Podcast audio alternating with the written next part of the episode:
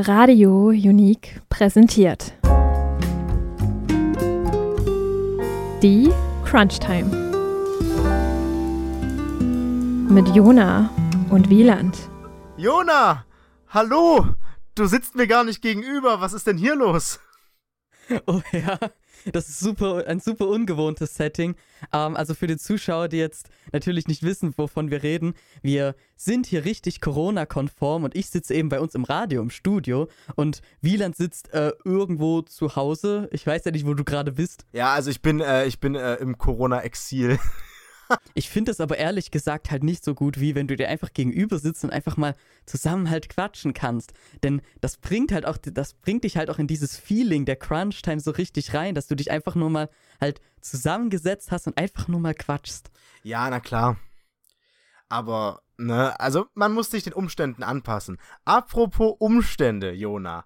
Also ich wollte es nochmal ganz kurz sagen, ich glaube einfach, also ich habe ich hab lange versucht, meinen Glauben an die Menschheit zu behalten, aber ich muss einfach sagen, die Welt, äh, die Menschheit ist einfach Fakt. Es tut mir leid. Also langsam, langsam geht bei mir das Verständnis für ähm, so ein bisschen das, was gerade so passiert, runter. Wenn ich kurz zwei Sachen in Kontrast zueinander stellen darf auf der einen Seite, das Krematorium in Chemnitz schlägt Alarm, weil sie nicht schnell genug die ganzen Toten verbrennen können.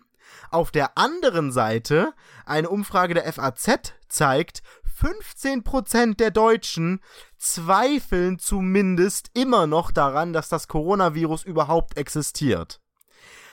Ich finde, das ist, die Zahl ist mir ein bisschen zu hoch dafür, dass auf der anderen Seite halt, na klar, und also Krematorium kann man sagen, ja gut, das ist doof, aber es ist ja jetzt nicht schlimm. Ich meine, es ist halt eine, eine, eine gute, ein gutes Zeichen, dass irgendwie schon der Shit abgeht. Ich meine, andersrum, die Krankenwegen, ich habe irgendwie, glaube gestern kam die Meldung rein, dass Krankenwegen mittlerweile bis zu drei Stunden vor dem Chemnitzer Klinikum stehen, weil es halt, also weil es halt komplett im Arsch ist. Und ich habe äh, ich hab auch eine ne sehr interessanten Kommentar gelesen auf T-Online von jemandem, der halt äh, nach Sachsen gezogen ist zum Arbeiten. Und er hat das so ein bisschen versucht zu analysieren und der meinte, der Grund dafür, dass es in Sachsen so schlimm sein also dass es so schlimm ist in Sachsen, könnte sein, dass halt in Sachsen die Mentalität tatsächlich sehr ist, sich nichts von oben sagen zu lassen um jeden Preis. Und er hat dann halt aufgeführt, das hat gute Seiten, wie zum Beispiel, dass ja die friedliche Revolution auch in Sachsen begann damals. Aber es hat natürlich auch schlechte Seiten, wie zum Beispiel, dass ja auch Pegida in Sachsen begann. Das ist scheinbar, also angeblich, wohl die Mentalität. Ob so ist, wissen wir nicht. Wir wissen nur, momentan ist die Lage echt ein bisschen schlecht. Ja, und deswegen nehmen wir auch halt nicht zusammen in einem Studio auf, weil, naja, dann sitzen wir uns halt so schon so unter einem anderthalben Meter halt gegenüber, weil das ein, weil das Setting das einfach halt nicht anders erlaubt, weil wir brauchen ja zwei Mikros und so weiter. Und ja, gut. Ja. Aber ähm, ich habe gehört, äh, es gibt ja, also wir sind ja, wir sind ja schon Technik, ne, ein bisschen Technik-Podcast. Und da habe ich gehört, es gibt bezüglich Corona auch noch was Interessantes, was du mir erzählen wolltest. Ja, das war einfach nur eine kleine Meldung, die ich halt einfach mal so aufgegriffen habe, dass eben Google zumindest ähm, eben an ihrem Hauptquartier einfach halt sagen, jo, ihr könnt halt hier wöchentlich einen kostenlosen Corona-Test bei uns halt machen, aber das ist natürlich nur für die Angestellten von Google, wenn sie halt gezwungen werden, dort zu arbeiten. Also in den, oh, wenn den sie gezwungen werden. Naja, ist doch so. Also, ich glaube, in den letzten paar Monaten haben die doch tatsächlich halt wirklich fast niemanden jetzt mehr persönlich dort gehabt. Aber, naja, die wollen ja auch irgendwann langsam mal wieder normal werden, wenn man das so sagen darf. Und ja, da brauchen die natürlich trotzdem auch noch Corona-Tests, weil sie wollen ja nicht, dass es dann bei ihnen dann so super krass schlimm wird und dann halt alle sich anstecken. Und die können sich's ja leisten. Ich weiß ja nicht, ob du, ob du weißt, wie krass dann dort so deren Gebäude und das Zeug da drin halt ist. Wie viel die dort halt praktisch immer so an Geld einfach nur rausgeschmissen haben. So sieht es halt zumindest immer so aus. Na, aber ich frage mich halt vor allem, warum muss man denn als Google-Angestellter äh, überhaupt dort sein, weil gerade Google ist, stelle ich mir als Firma vor, wo man ideal Homeoffice machen kann. ja, das hängt aber da immer davon ab, was du eben dort machst. Ja, wenn du eben Entwickler bist, kannst du höchstwahrscheinlich ganz einfach alles von zu Hause machen. Aber für viele andere Jobs geht das einfach aus irgendwelchen magischen Gründen nicht. Weißt du, die sagen dann halt sowas wie, oh ja, um halt auf dieses eine Company-Tool zugreifen zu können, musst du halt bei uns im Netzwerk sein, damit es halt safe ist. Aber wir haben halt keinen Bock, dass jeder von sich zu Hause halt ein VPN zu uns aufmacht, denn Zeug, denn dann kann, dann können sie ja, dann können sich ja trotzdem noch die ähm, Viren und böse Daten halt dann so auf unsere Server schleichen. Mhm. Also zumindest so bei allen Unternehmen, die halt nicht so groß wie Google sind. Also ich gehe davon aus, dass Google das wahrscheinlich handeln kann, wenn es, wenn so etwas passieren würde. Aber ähm, ja, bei, bei den anderen Firmen, da sagt einfach die Technikabteilung, hm, nee, wir können halt nicht garantieren, dass das dann für unsere, für unsere Server und unsere Daten halt sicher ist. Und deswegen sagen die, ach ja, kommt mal vorbei. Und ein weiterer Grund ist auch oft, dass halt ähm, dass die Chefs auch einfach sagen, ja, wenn die Leute zu Hause sind, kann ich sie nicht so gut kontrollieren, wenn sie einfach, ähm, wie wenn sie einfach bei mir halt gegenüber sitzen. Okay, ja gut, das ist halt das auch halt, was, mh, Oft ja. ist es halt auch wirklich dieses Micromanagement, wo die einfach sagen, ja, nö, also wenn du so zu Hause sitzt, da kannst du ja theoretisch auch einfach nur mal so ein Videogame anmachen und dann einfach nur mal die ganze Zeit spielen und du slackst so ein bisschen auf und machst nur so die Hälfte der Arbeit. Aber das ist halt auch, so sollte man eigentlich nicht denken, denn du musst ja Leute einstellen, denen du vertrauen kannst. Ja, also Und dann zu sagen, nein, ich kann dir nicht vertrauen, du machst doch dann die ganze Zeit nur was anderes, ähm, das finde ich halt einfach scheiße. So viel Vertrauen musst du einfach in deine Mitarbeiter haben, dass die einfach dann trotzdem noch die Arbeit machen. Oder du hast einfach nicht die entsprechenden Mittel, um eben zu messen, wie gut deine Mitarbeiter sind. Und das ist einfach nur schlechtes Management. Ja, aber ganz ehrlich, also ich weiß halt nicht, ob das, also ob das wirklich, ob das in Firmen so ist, dass das halt so gesagt und gemacht wird, weil ganz ehrlich, ich würde einfach sagen, wenn ich jetzt ein Chef im Homeoffice bin, würde ich einfach sagen, okay, also so von dem, was bisher so gearbeitet wurde, kann ich davon ausgehen, dass meinetwegen diese Menge an Arbeit, sage ich mal, an einem normalen Arbeitstag gemacht wird. Homeoffice ist natürlich immer ein bisschen schwierig, heißt, ich würde das vielleicht Mhm. auf 60, 70, 80 Prozent davon kürzen und sagen, okay, aber diese Menge an Arbeit erwarte ich sozusagen. Also, dass diese Menge an Aufgaben geschafft werden. Und ansonsten ist mir ja im Prinzip wurscht, ob du jetzt in den, ob du jetzt in den acht Stunden, die du eigentlich im Büro sitzen würdest, ob du jetzt acht Stunden zu Hause arbeitest oder ob du sieben Stunden zockst und nur eine Stunde arbeitest, solange du die Aufgaben halt erledigt bekommst.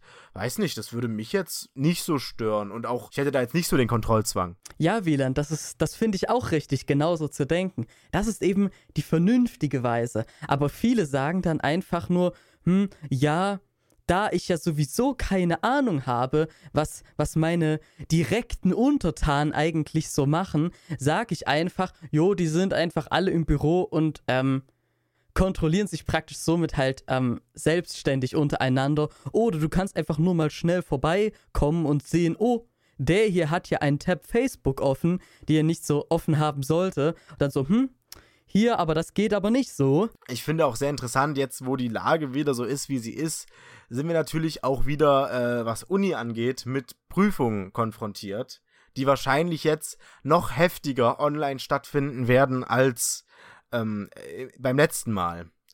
Also, so wie ich mich erinnere, ich habe ich leider nicht, noch nicht richtig und komplett gelesen, aber von dem, was ich mitbekommen habe, soll es wohl heißen, dass tatsächlich dieses Semester alle Prüfungen digital sein sollen. Halt, es sei denn, es lässt sich absolut nicht anders machen. Während ja letztes Semester das wirklich, sage ich mal, äh, eher so, äh, ja, wie soll ich sagen, ein bisschen lasch war und es halt hieß, ja, wenn sie Hygieneabstände einhalten können, dann können sie. Weil zum Beispiel, ich habe auch, also ich habe auch eine Prüfung in Präsenz geschrieben, tatsächlich letztes Mal, wo jetzt nicht wenig Leute da waren, aber die hieß es halt, ja, wir haben einen Raum, der groß genug ist, dass wir die Abstände einhalten können, also machen wir das jetzt mal. Das ist dieses Semester nicht so. Und da ist natürlich immer die Frage, wie kontrolliert man, dass die Studierenden halt äh, nicht spicken? Und die Antwort darauf ist einfach, man kann es nicht kontrollieren. Weil es wurde halt, es wurde viel diskutiert. Ich finde, das ist, sag ich mal, eine interessante Sache für unseren, für unseren äh, Podcast, der, sag ich mal, sowohl Technik als auch irgendwie die Uni behandelt. Und weil es waren Sachen im Gespräch, wie zum Beispiel, dass man eine Webcam auf seinen Arbeitsplatz richten muss und so Späße. Oder Ja. dass zum Beispiel, es war, es war im, im, im Gespräch, dass ein spezieller Browser verwendet werden muss, der halt Alarm schlägt, wenn man einen neuen Tab öffnet oder wenn man ein anderes Programm startet. etc. etc. Wo ich mir denke, also das ist erstens, das ist privatsphärenmäßig nicht so geil. Und deswegen wird das, soweit ich weiß, auch halt, zumindest, also bei uns, bei uns auf jeden Fall nicht gemacht. Und da, ist unsere, da sind unsere Studierendenvertreter sehr gut und kriegen das alles super hin, dass die da, sag ich mal, auch dagegen vorgehen würden, wenn da irgendwas in die Richtung passieren sollen würde.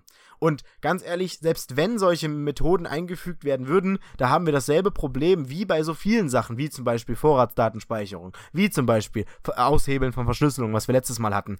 Es trifft im Endeffekt nur die Falschen, weil wenn jemand unbedingt äh, halt irgendwie ein weiteres digitales Gerät nutzen möchte, dann, jetzt habe ich es schon gesagt, dann macht er genau das. Also selbst wenn mein Browser kontrolliert, wenn mein Browser meinen Desktop kontrolliert und was weiß ich, ähm, nichts hindert mich daran, zum Beispiel einfach ein zweites Gerät daneben zu stellen. Oder wenn ich eine Kamera habe, hindert mich nichts daran, einen Bildschirm hinter, der, hinter die Kamera zu stellen oder irgendwas in die Richtung.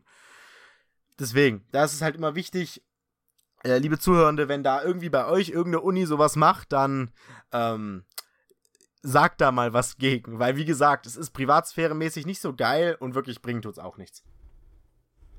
Ja, also ich finde das sehr, ich finde das auch sehr positiv, dass die Uni, dass die Uni sich halt dafür entschieden hat, jo, wir machen einfach halt alle Klausuren einfach so halt remote. Finde ich, finde ich an sich von der Idee super. Ich hatte halt letztes Semester auch schon ein Remote-Exam und ja, ich fand das eigentlich richtig cool. Also ja, in dem Fall hatte ich etwas technische Probleme, weil halt meine ähm, Webcam zu Hause schon etwas naja, alt und nicht mehr ganz so funktionierend ist.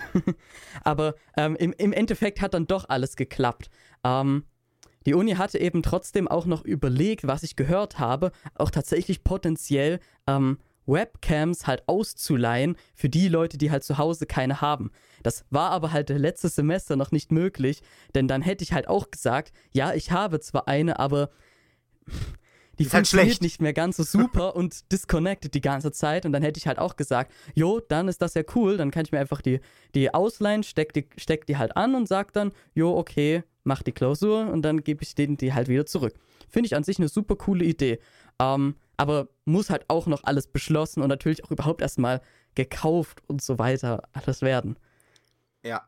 Ähm, ich weiß gar nicht, ob ich in der damaligen Folge, also in unserer Crunchtime-Folge, die dann entsprechend war bei der Prüfungsphase letztes Semester, ob ich dir da von meinem Erlebnis erzählt hatte oder ob wir uns das nur äh, so im Radio erzählt hatten damals. Ich erzähle es nochmal für die Zuhörenden. Und zwar, ähm, ich hatte auch letztes Semester eine Remote-Klausur und da ging es darum, äh, da musste ich einfach nur äh, halt was schreiben und das dann als PDF exportieren, halt mit Aufgaben, die ich aber erst zu dem Zeitpunkt äh, zur Verfügung gestellt bekommen habe.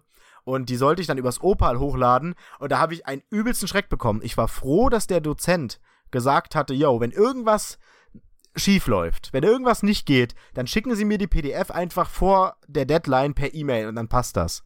Weil du musst dir vorstellen, ich habe dann halt die Klausur geschrieben, habe halt die Antworten alle in ein Textdokument geschrieben, habe das dann als PDF exportiert, lade das PDF bei Opal hoch halt, das ist halt praktisch dann ein Opal-Quiz mit nur einer Frage, sondern also halt, ne, wo du halt die PDF hochladen ah, sollst, okay. sozusagen. Und dann habe ich das halt gemacht.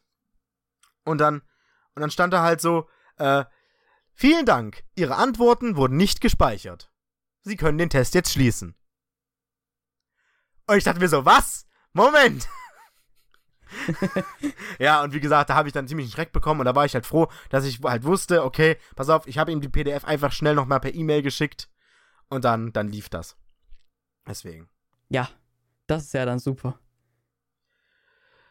Genau. Aber wir sind. Wir sind ähm, hm? Es gibt noch eine weitere Geschichte, die ich ähm, gern mal erwähnen wollte. Ähm, Na dann. Ähm, ich war eben letztes Semester bei einer Online-Klausur dabei, bei der eben auch ein ähm, guter Freund von mir eben dabei geholfen hat, eben naja, zumindest so den anderen ähm, Teilnehmenden, die halt so etwas von dem eigenen Zuhause so zu unterstützen. Aha. Ähm, ja, ich habe eben letztes Semester ähm, Rechnernetze geschrieben und keine Sorge, das, das wissen auch schon die Kontrolleure dort. Ähm, die wissen, die wissen prinzipiell auch schon darüber Bescheid, was halt passiert ist. Ähm, jedenfalls gab es eben einen koordinierten Effort ähm, von, ich, ich weiß nicht welchen Leuten, eben anderen Studierenden bei, den, bei der Klausur halt zu helfen. Und ja, das hat halt ziemlich gut funktioniert, muss ich sagen. Ich habe aber persönlich halt nicht mitgemacht, weil ich halt auch erst danach davon erfahren habe. Aber ja, trotzdem lief es auch bei mir richtig gut. Ähm, ja, okay.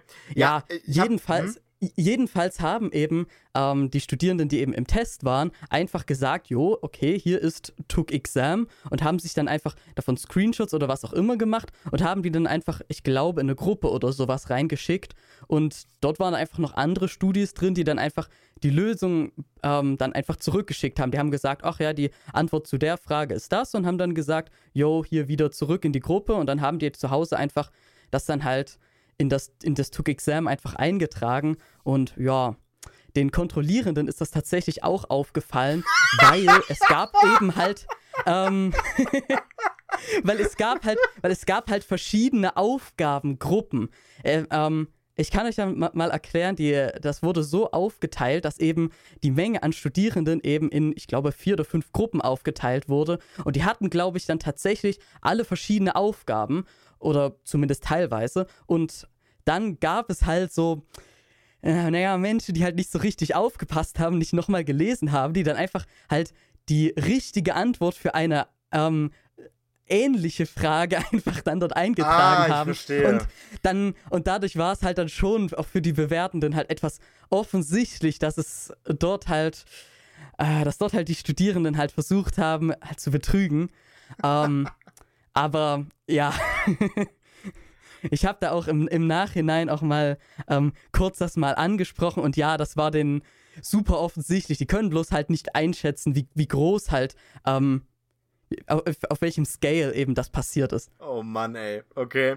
Aber ja, ich habe das, ich habe die zwar beim ersten Mal, als es noch Präsenz war, nicht bestanden, die Rechnernetze-Klausur, und habe jetzt aber eine 1,0 gemacht. Was? Super geil, ich weiß. Und das ist auch vielleicht etwas verdächtig, wenn halt ähm, super viele andere jetzt halt gecheatet haben, aber ich eben gerade nicht. Ich kann euch das versichern. Nein, ich habe wirklich einfach mich mal hingesetzt und einfach das Zeug einfach mal gelernt und dann wusste ich einfach alles. Ja, ich muss sagen, ich finde, also ich muss ganz kurz sagen, ich weiß, das gehört jetzt irgendwie nicht zum Thema, aber ich finde Rechnernetze auch sehr interessant und finde das, sage ich mal, Mhm. auch sehr nützlich für den, sage ich mal, realen Anwendungsfall. Zum Beispiel äh, bezüglich, ich habe halt, ich habe halt auch Leuten beim Lernen geholfen und habe halt versucht, zum Beispiel, ich weiß noch ganz genau, Routing-Tabellen. Ich finde Routing-Tabellen richtig nice und halt auch richtig praktisch gut anwendbar und halt sinnvoll fürs praktische Informatik äh, machen. Aber da, ich, Ja, da, da hatten viele Leute cool. sehr große Probleme damit und ich finde das halt ultra interessant. Deswegen hat es auch sehr viel Spaß gemacht, halt mir das den Leuten zu erklären. Ja, du musst es halt einfach irgendwann mal verstanden haben. Am Anfang ist das halt auch einfach nur irgendwie so halt eine Tabelle, wo du sagst, ja, dort stehen halt einfach IP-Adressen und Masken irgendwie drin und es tut fancy Zeug und ja, aber ich, ich, aber das halt auch mittlerweile im Internet halt richtig gut erklärt.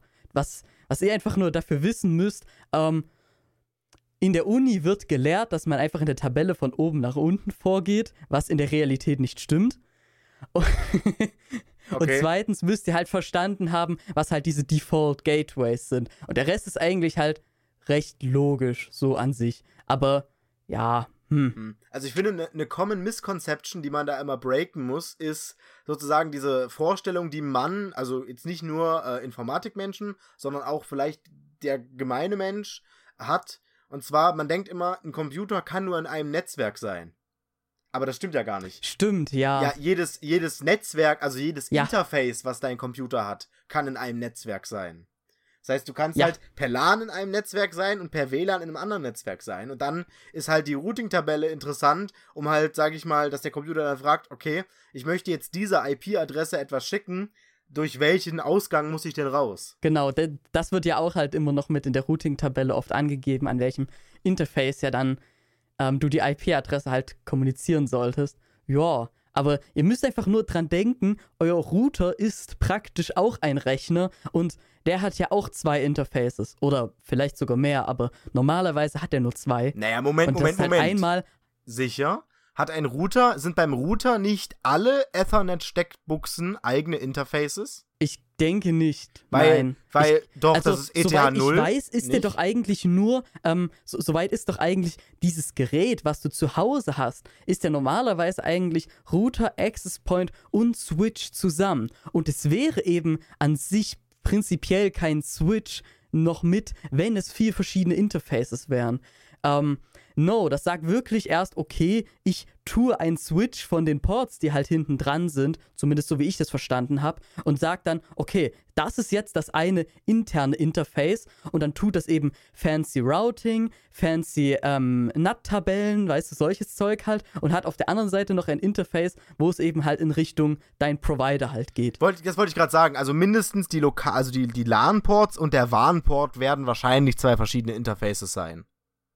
Ja klar, die müssen definitiv zwei verschiedene Interfaces sein, denn du willst ja auch prinzipiell ähm, NAT zu Hause haben, denn ansonsten bräuchtest du ja für jeden Rechner ja eine eigene IP-Adresse und hm, das wäre etwas sad, Ja, genau. wie, wie sich ja in der Geschichte gezeigt hat. Ja. Deswegen. Also, Routing-Tabellen schon ziemlich nice. Ja. Ja, äh, Jona, jetzt haben wir, jetzt haben wir schon eine ganze Weile geredet, aber das hält uns nicht davon ab, die Sache zu tun, Jona. Du weißt, ich meine, du, du weißt, was kommt. du weißt, was jetzt passiert. Ähm, ich habe in den vergangenen Crunchtime-Episoden es immer wieder angeteasert. Und das ist eigentlich die Überleitung, die ich ursprünglich äh, schlagen wollte. Da jetzt aufgrund von Corona nicht so viel passiert ist, über das wir irgendwie sprechen könnten, ähm, habe ich mir gedacht, okay, pass auf, unsere letzte Folge in diesem sehr, sehr seltsamen Jahr, in der mache ich das, was ich seit x Folgen ankündige. Jona, ich erzähle dir und ich erzähle euch, lieben Zuhörerinnen und Zuhörern, von meinem Smart Home, meinem selbstgebauten Smart Home.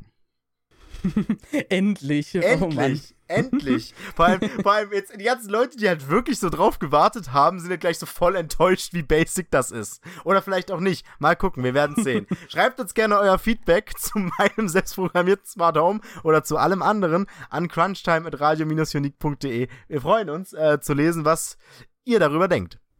Nun ja, Jona, also, ähm, jetzt kommt der Abschnitt 9010. Jetzt werde ich sehr viel erzählen und du kannst äh, gerne reagieren, aber du kannst natürlich auch gerne Fragen stellen, wenn du möchtest. Ich freue mich immer, Fragen zu Klar. beantworten. Ähm, und zwar, ursprünglich hat's mit folgendem angefangen. Ich gebe das immer nicht so gerne zu, aber ich bin schon ziemlich faul. ähm, und ich hatte in meiner. Das kann ich dir glauben. Okay, nice. Ähm, und ich hatte in meiner ersten Wohnung eine Bedingung, die mich, sag ich mal, ein sehr ungutes Verhalten hat adoptieren lassen. Und zwar hatte ich in meiner ersten eigenen Wohnung eine Stromflatrate. Dort habe ich für insgesamt, also für, für 30 Euro im Monat, war dort alles mit dabei. In, also Wasser, Strom, Heizung, Internet, alles halt inklusive Strom, halt als Flatrate. Und Ja. darum habe ich mir angewöhnt, halt Geräte nicht auszumachen. Halt gar nicht. Ich meine, es ist ultra bequem, aber es ist halt, wie gesagt, was, was viel Strom verbraucht.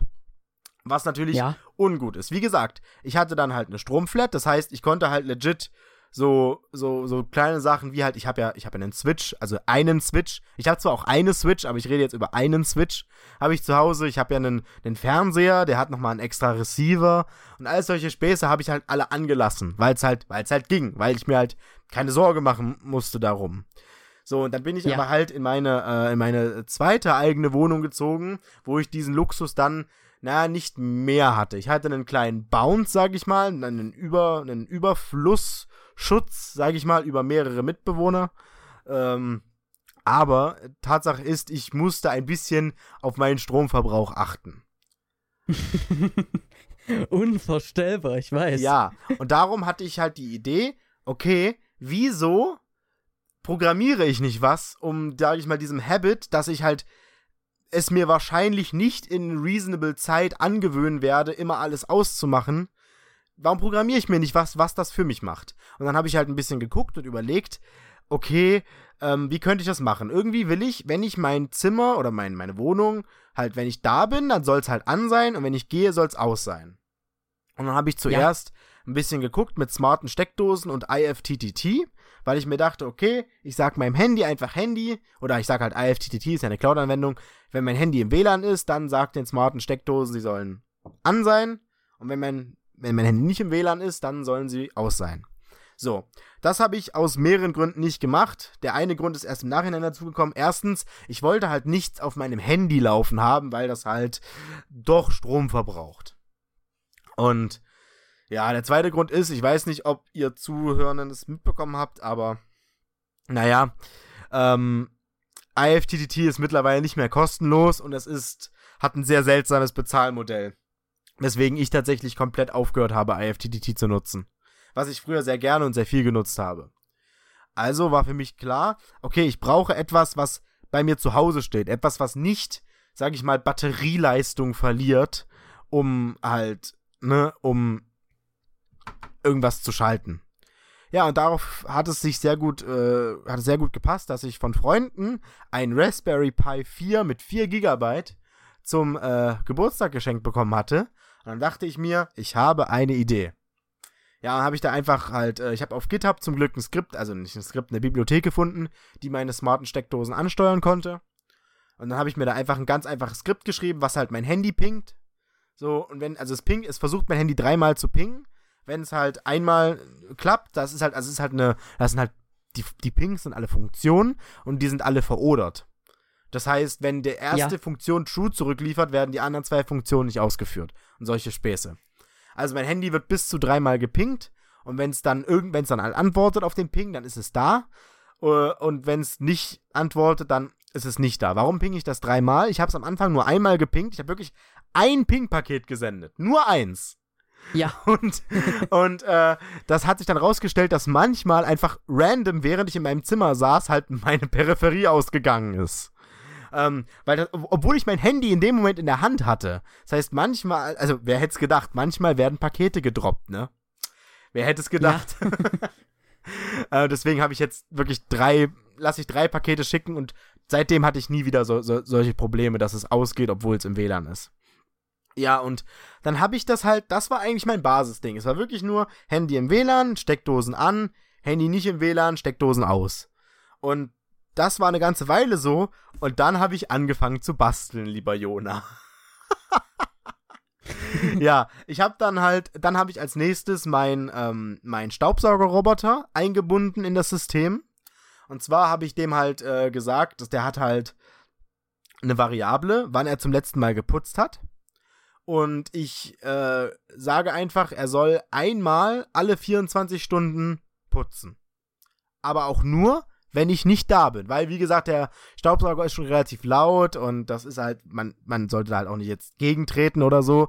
Deswegen am idealsten ist es, wenn der halt putzt, wenn ich nicht da bin. Und dachte ich mir, Moment, das kann ich machen. Ja, mit der normalen äh, Xiaomi-App kannst du auch einstellen, dass er zum bestimmten Zeitpunkt putzen soll. Das hatte ich bis dahin, aber dann dachte ich mir, ich brauche doch keinen festen Zeitpunkt. Also andersrum, mein früherer Zeitpunkt war immer 13.30 Uhr.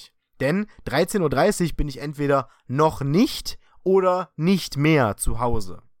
Das war bisher eigentlich fast immer so. Und ja, das hat sich dann äh, äh, Ende Februar, Anfang März geändert. aus, aus bekannten Woran Gründen. das nur lag? Ja, das heißt, ich war im Prinzip die ganze Zeit zu Hause und dann dachte ich mir, hm, ja, wie gesagt, habe ich einfach ganz einfach programmiert. Es gibt halt eine Variable, die zählt einfach mit, wann wurde das letzte Mal geputzt. Und ich habe noch eine geile Sache gemacht. Und zwar, ähm, ich habe, ich, ich lasse auch gucken, wenn ich nach Hause komme, während er putzt. Also wenn mein Handy im, ins WLAN geht, während er putzt, dann bricht er das Putzen ab. Und Oh, das ist ja cool. er bricht das Putzen ab und fährt halt zurück in seine Station und merkt sich aber, dass er nochmal putzen möchte, wenn ich wieder gehe. Also er, er betrachtet das Putzen dann nicht als abgeschlossen. Und weißt du, weißt du, mit welcher genialen Lösung ich das löse? Quick and dirty?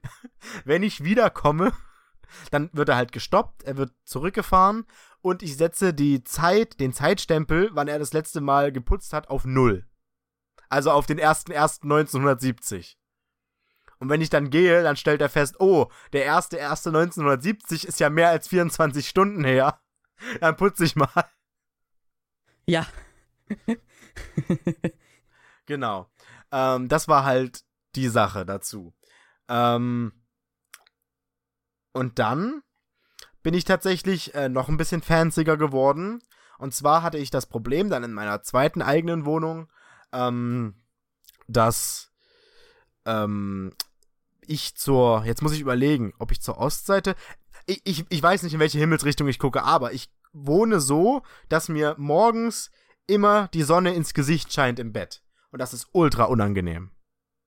Ja, das heißt, es müsste eigentlich auf der Ostseite sein. Ja, genau, das kann sein. Genau. Und Ja. das Problem ist, die, die Häuser, die baulichen Elemente, die sich rund um mein, sag ich mal, mein, meine Wohnung befinden, sind so, dass die sozusagen die Beschränkung zum, also bevor es anfängt, in mein Zimmer zu scheinen, die ist horizontal und sozusagen das bauliche Element, was die Sonne dann mittags davon abhält, in mein in mein äh, Zimmer zu scheinen, ist vertikal. Das heißt, ich habe das Problem, der Zeitpunkt, zu dem die Sonne anfängt, in mein Zimmer zu scheinen, ändert sich immer und der Zeitpunkt, zu dem sie aufhört, in mein Zimmer zu scheinen, ähm, ist konstant. Oder zumindest relativ. Ähm, ja, und dann Ja. habe ich folgendes gemacht. Ich wollte mir halt, ich wollte, ich wollte halt dann automatisierte Rollos haben. Und du wei Gott, du glaubst nicht, was das für ein, für ein Geraffel war. Also, erstens, du kriegst bei Ikea, weil, ja, ich bin halt, ich bin halt Studierender, ich habe keine Ahnung von, wo man gute Möbel bekommt. Das heißt, wenn ich irgendwas brauche fürs Haus, gehe ich zu Ikea. So.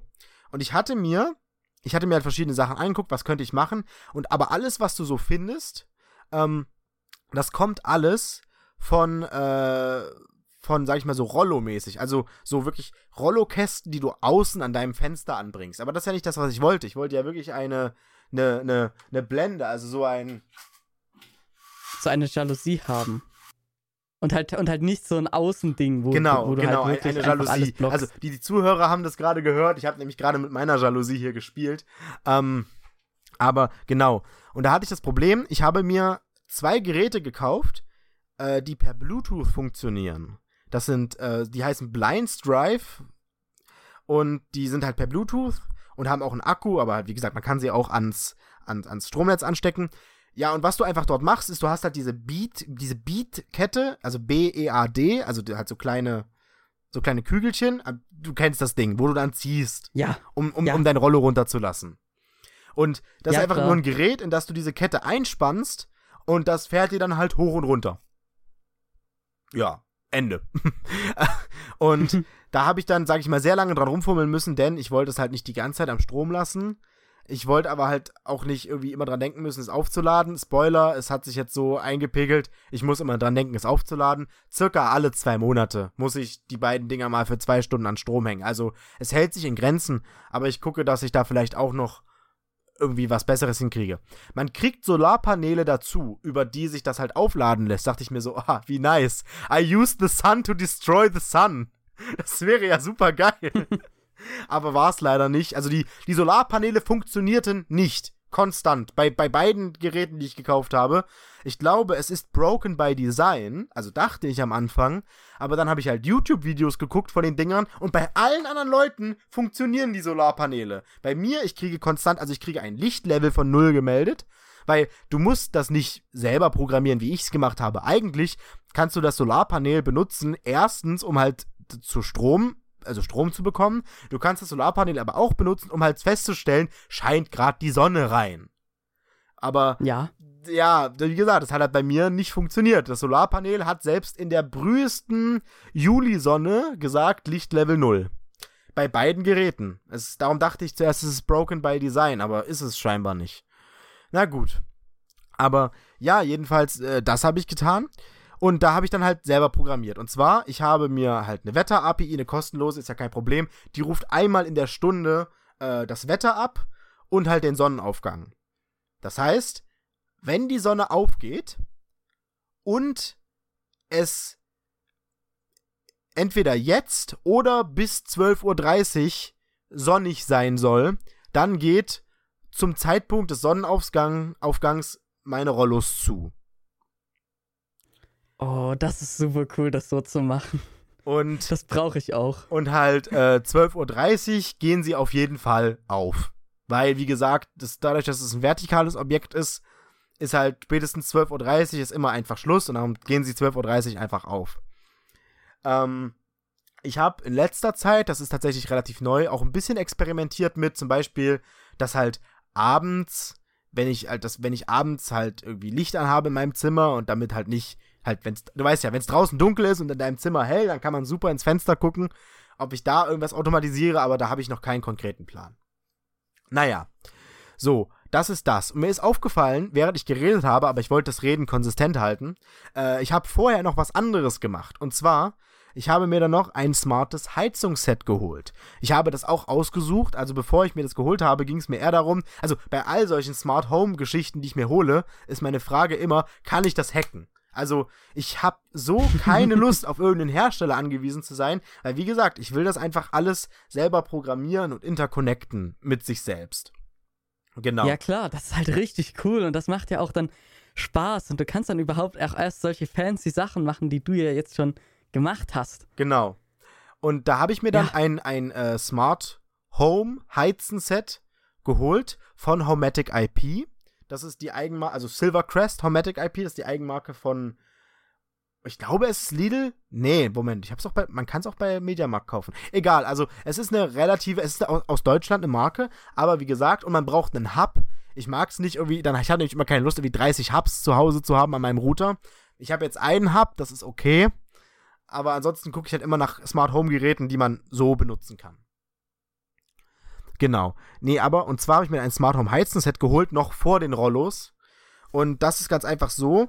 Äh, ich habe jetzt äh, einfach so dieses smarte Thermostat an meiner Heizung.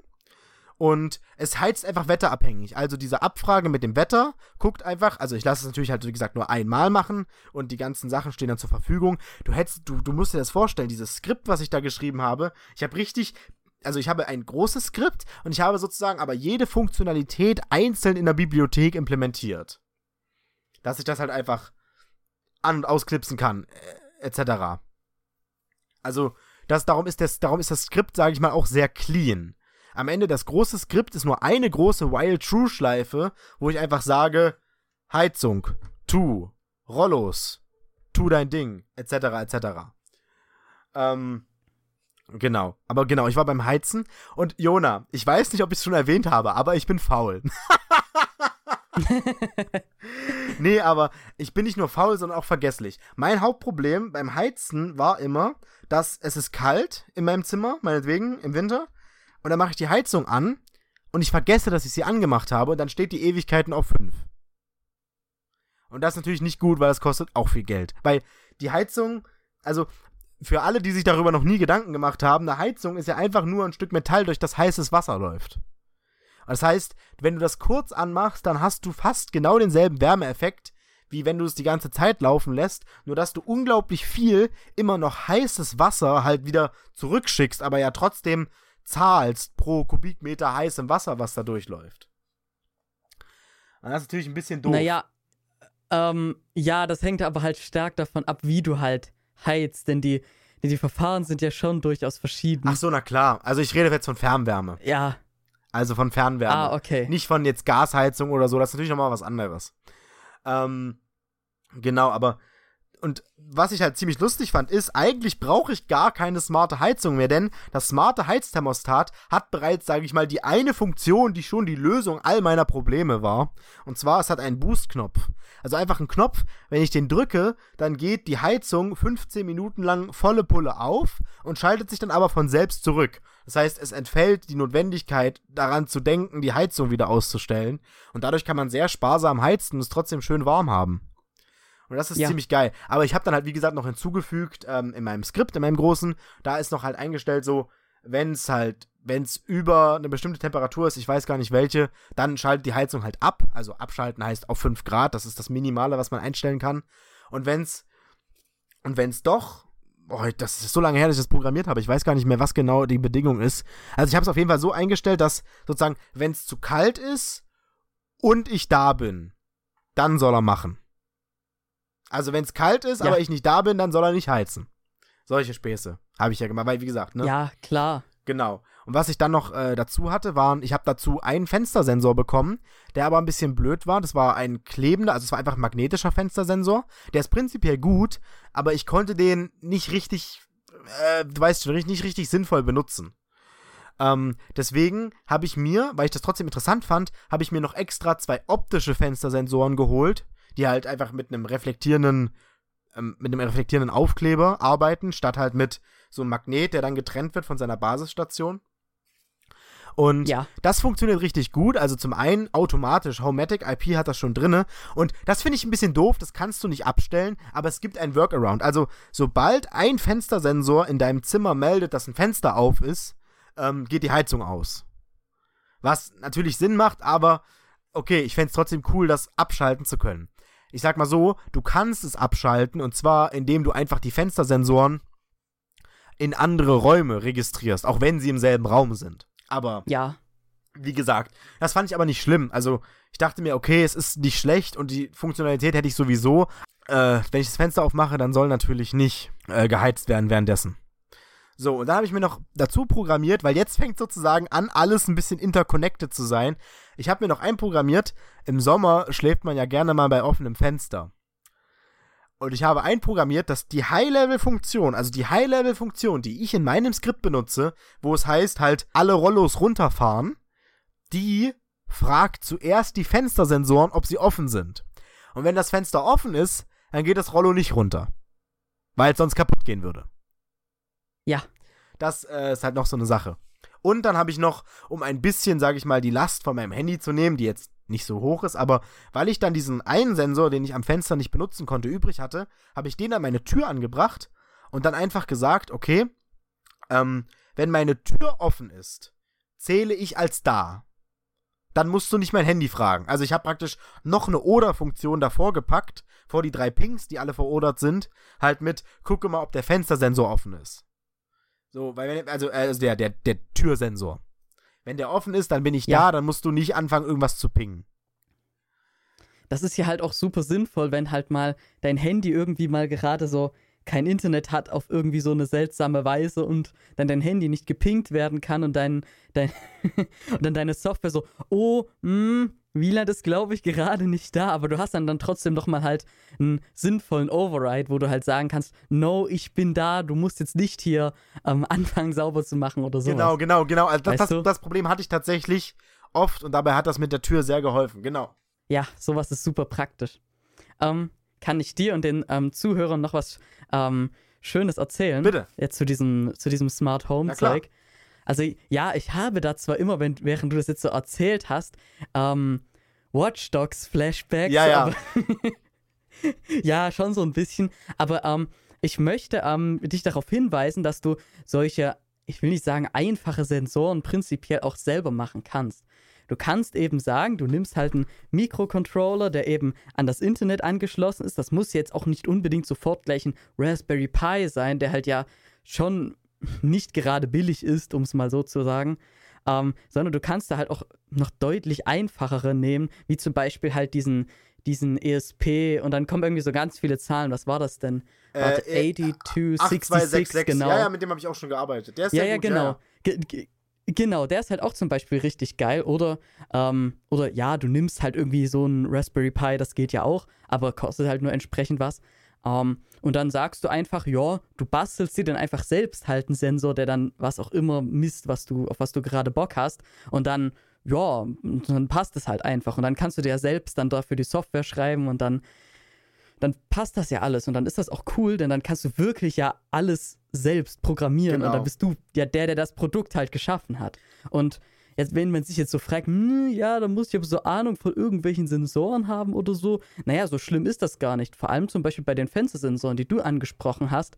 Was die ja machen, ist, die haben einen sogenannten Read-Switch. Danach kann man einfach mal googeln, für die, die es halt nicht wissen, was das halt sonst ist. Aber jedenfalls, der kann halt einfach messen, ähm, wie stark halt das Magnetfeld in der Nähe ist. Und deshalb kann es halt bemerken, wenn dort ein Magnet ist in der Nähe.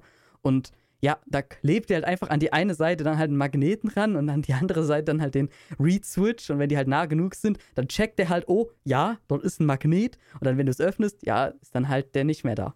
Genau, also. Also Mhm. es gibt halt auch viele Sachen, wollte ich einfach nur mal so anbringen, die man auch so selbst machen kann, Genau. wenn man eben selbst schon gewillt ist, sich so sein ähm, Smart Home so genau selbst zu konfigurieren. Genau, äh, da werden wir gleich noch also ein bisschen drauf kommen. Ich kann dir auf jeden Fall aber schon mal sagen, ähm, ich habe tatsächlich überlegt, wie gesagt, bei den Fenstersensoren, da ging es mir halt hauptsächlich darum, also das Problem ist, diese Heizungssache, das kann ich nicht selber bauen und da waren die Sensoren halt dazu, da, die sind halt da integriert. Dachte ich mir, okay. Und ich hatte tatsächlich bei den Steckdosen ganz am Anfang, als ich die Sache ursprünglich geplant hatte, habe ich auch überlegt, ähm, ob ich mir nicht einfach eine smarte Steckdose selber baue. Aber ich muss ganz ehrlich sagen, ich hatte ein bisschen Bedenken, halt mit, mit äh, Mains Voltage rumzuspielen und da halt irgendwas selbstgebautes an den, an den äh, Netzstrom anzuschließen.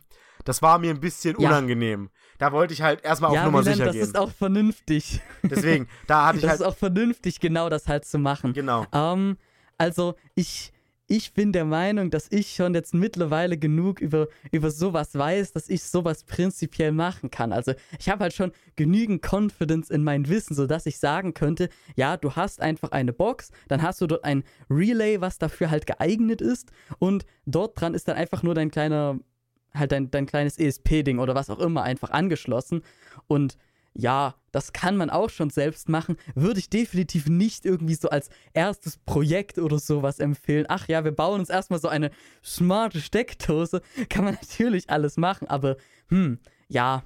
Ja, deswegen, also, Also, klar, also. Fände ich halt auch sehr cool, weil dort kann man halt wirklich recht viel Geld sparen, wenn man das macht, weil so ein Relay kostet halt ehrlich gesagt auch nicht viel und dann kannst du auch schon die, die Marken-Relays dann haben, weißt du, von Siemens und was auch immer. Mhm. Und das kostet dich halt auch wirklich nicht so richtig viel. Und wenn du auch nicht mal die, und wenn du auch sagst, nein, ich möchte nicht hier dieses mechanische Klacken haben, dann kannst du dir auch einfach eben am Solid-State Relays holen. Die gibt es auch mittlerweile. Und die sind im Endeffekt da drin halt nur wie, naja, große Transistoren, die einfach nur sagen, jo, ich lasse den Strom durch und nein, ich lasse nicht den Strom durch. Und das kannst du dann halt auch selbst steuern. Das ist halt, ähm, ja, das ist im Endeffekt genau das gleiche, bloß du hast eben nicht die ganzen mechanischen Probleme, die eben mit so einem Relay verbunden sind. Dass wenn du zum Beispiel viel Strom eben gerade so ähm, durchlaufen lässt, hast du dann eben diesen, ähm, naja, halt, halt diesen kleinen Spark hast, der ja eben auch, ähm,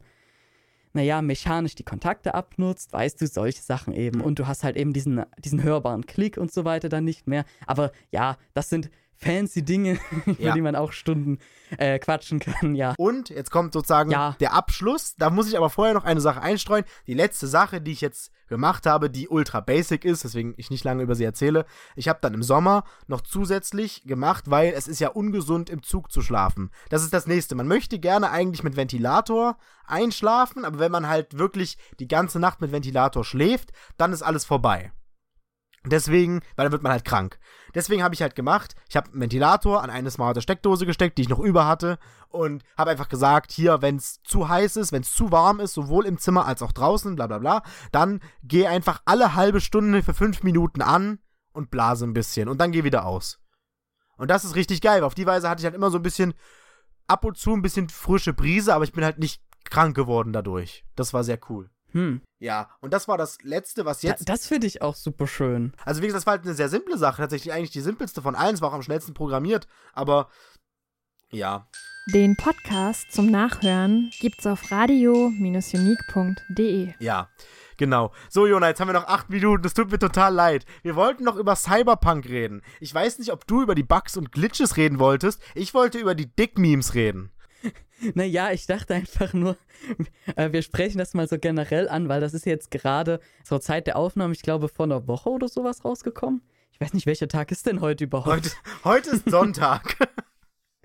Ja, heute ist der vierte Advent, genau. Aber natürlich nicht, wenn ihr das hört, Ja. ist ja logisch.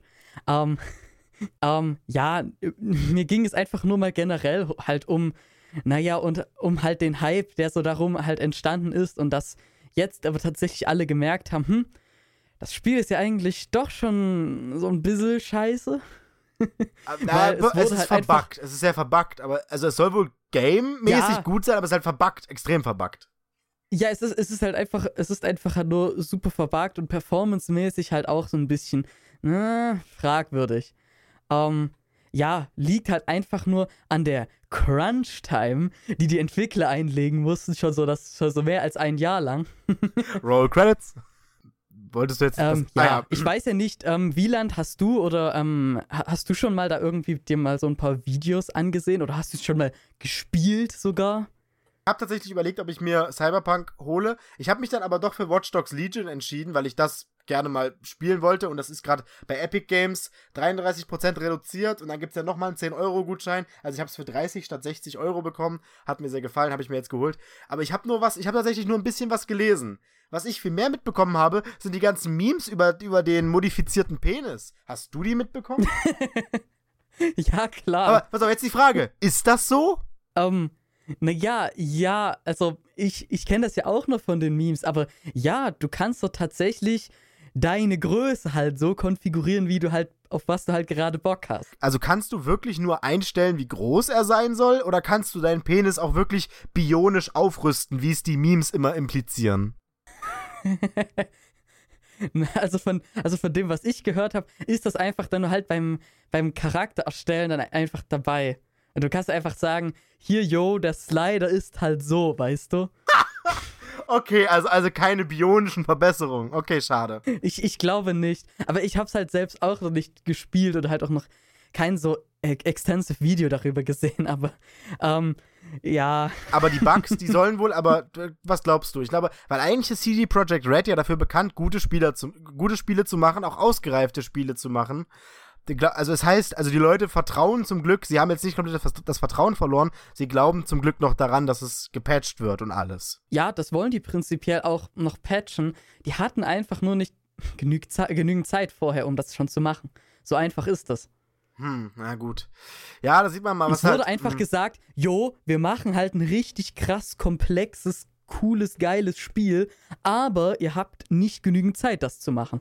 Aber das ist halt bei, bei vielen Spielen so, die, die sich eben halt mehr vorgenommen haben, die einfach sagen, ja, wir wollen, unser Ziel ist einfach besser als die anderen Spiele zu sein und einfach mal ein richtig geiles Produkt zu haben. Funktioniert nur leider nicht, denn die brauchen dann auch immer viel länger für in der Entwicklungsphase und dann sagen einfach dann halt die, die Fans, wenn sie halt schon so gehypt wurden und natürlich auch die ganzen Chefs, "Mm, naja, also eigentlich müssten wir das jetzt schon mal so veröffentlichen. Wir Ja. haben jetzt so nicht mehr so richtig Geld so dafür, das jetzt noch so krass viel weiterzumachen. Ja, deswegen. Also da ist halt leider mal wieder die Corporate vor dem Spielspaß gekommen.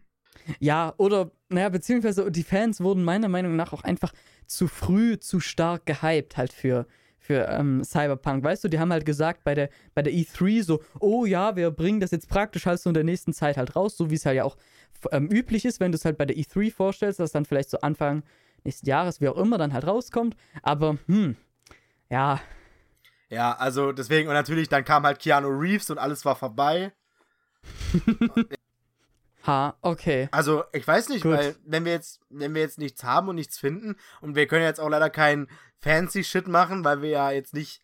Ja, also ich würde jetzt eigentlich auch schon das ähm, Cyberpunk-Thema eigentlich auch schon fast wieder abschließen, weil, naja, ihr werdet doch wahrscheinlich die Memes gesehen haben, ihr werdet doch sicherlich auch genügend im Internet ähm, darüber gelesen haben und vielleicht auch schon euch ein paar Videos angeguckt, wo ihr auch mal seht, wie schlecht es halt so technisch gesehen eben ist.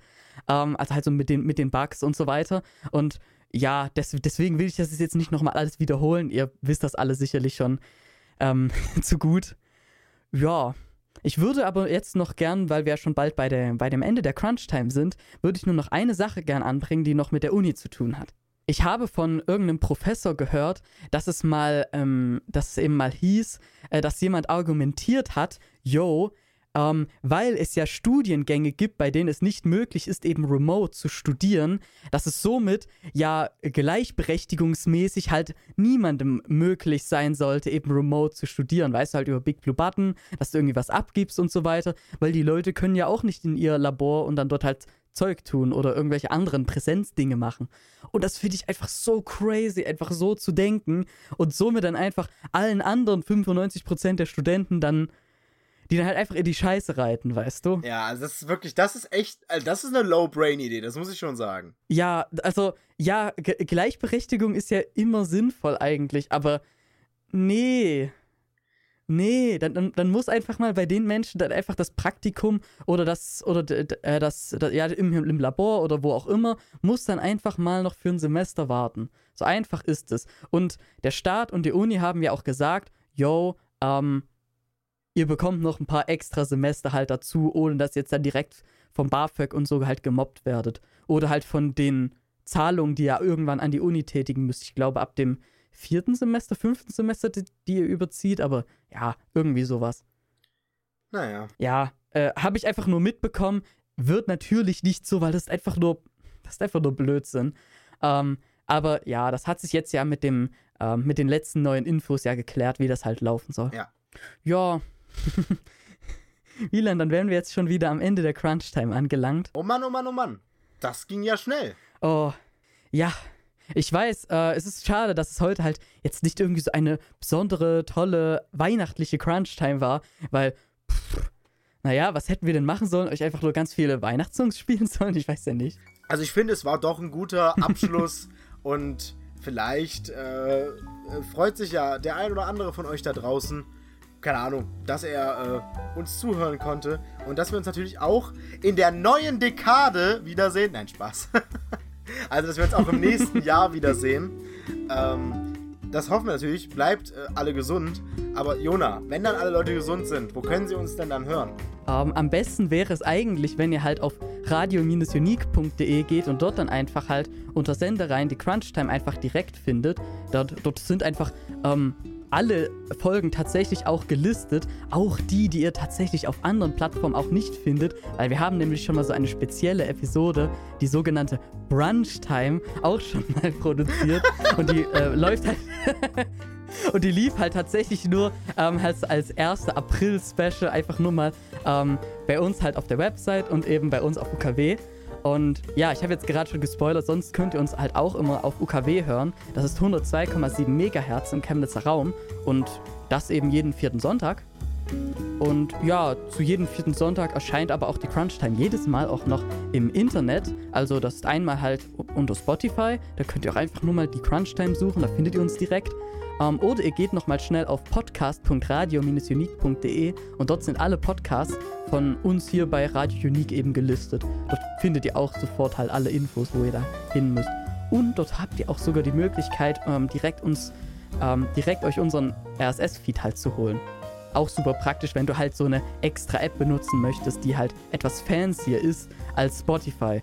Äh, da haben wir auch in der Vergangenheit schon oft genug darüber geredet, wie, wie schlimm eigentlich Spotify ist in allen möglichen Metriken habe. Alle möglichen Metriken. Naja, ähm. Ja, falls ihr, ähm, falls ihr noch irgendwelche Fragen, Anmerkungen habt, dann könnt ihr einfach mal eine E-Mail an crunchtime.radio-unique.de schicken.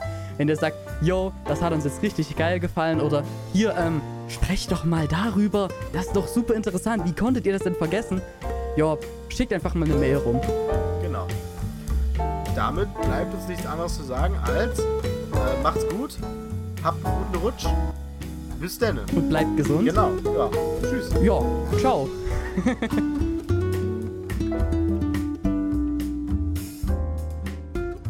das war die Crunch Time, eine Produktion von Radio Unique.